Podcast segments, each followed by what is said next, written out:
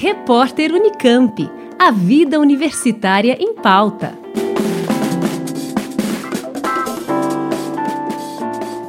Todo mundo sabe que o leite materno é o alimento mais completo para o recém-nascido.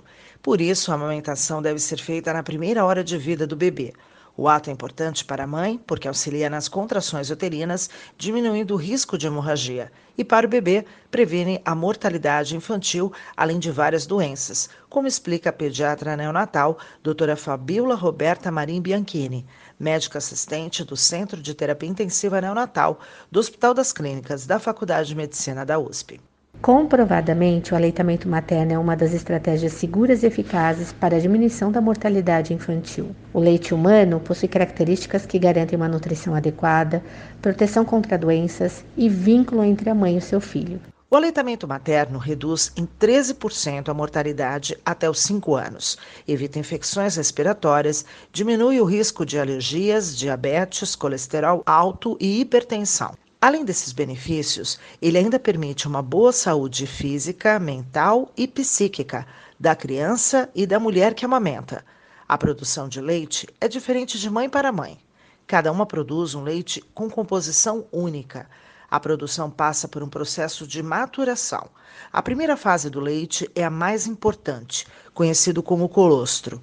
Ele é produzido do primeiro ao quinto dia após o nascimento. Sua composição é rica em proteínas e imunoglobulinas, sendo considerada a primeira imunização que o bebê recebe logo após seu nascimento produzido para atender às necessidades nutricionais, além de conter toda a memória imunológica materna. Tem anticorpos contra as doenças que a mãe que está amamentando já entrou em contato. Possui imunoglobulinas que impedem a adesão de microrganismos à superfície da mucosa do trato gastrointestinal, brônquico e urinário, além de atividade antimicrobiana.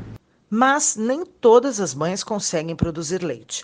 É muito importante que a mulher tenha um ambiente tranquilo alimentação saudável e muita ingestão de líquidos.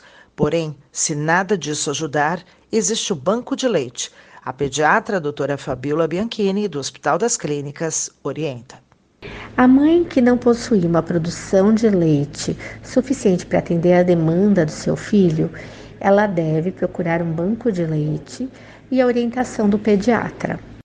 O banco de leite tem a função de orientar o aleitamento materno, estimular, tirar dúvidas, auxiliar na técnica de amamentação, além de pasteurizar o leite para que seja usado nas específicas indicações. O direito de amamentar é individual e legítimo, por isso a pediatra alerta que todos podem ajudar uma mulher neste momento, desde uma palavra amiga até o ato de liberar um assento público. Esperamos que todos sejam capazes de olhar uma mulher que está amamentando e entender a necessidade de garantir segurança a ela, oportunidade de poder manter essa ação que é tão importante na constituição da vida. A nossa proteção, a nossa ajuda, ela pode ser de várias formas, desde uma escuta até a manter um assento desocupado para que ela possa seguir o seu trajeto com tranquilidade e segurança para ela e para o seu filho. A OMS recomenda que o aleitamento materno seja exclusivo até os primeiros seis meses de vida e complementado com outros alimentos até dois anos ou mais.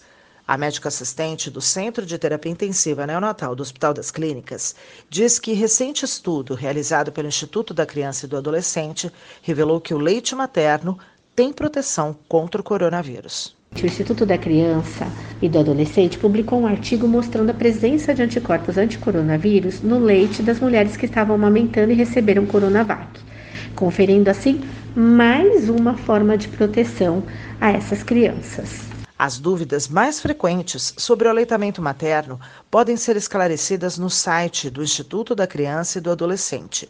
Ouvimos a pediatra neonatal, doutora Fabiola Roberta Marim Bianchini, médica assistente do Centro de Terapia Intensiva Neonatal do Hospital das Clínicas da Faculdade de Medicina da USP. Sandra Capomatto, Rádio USP. Repórter Unicamp. A vida universitária em pauta.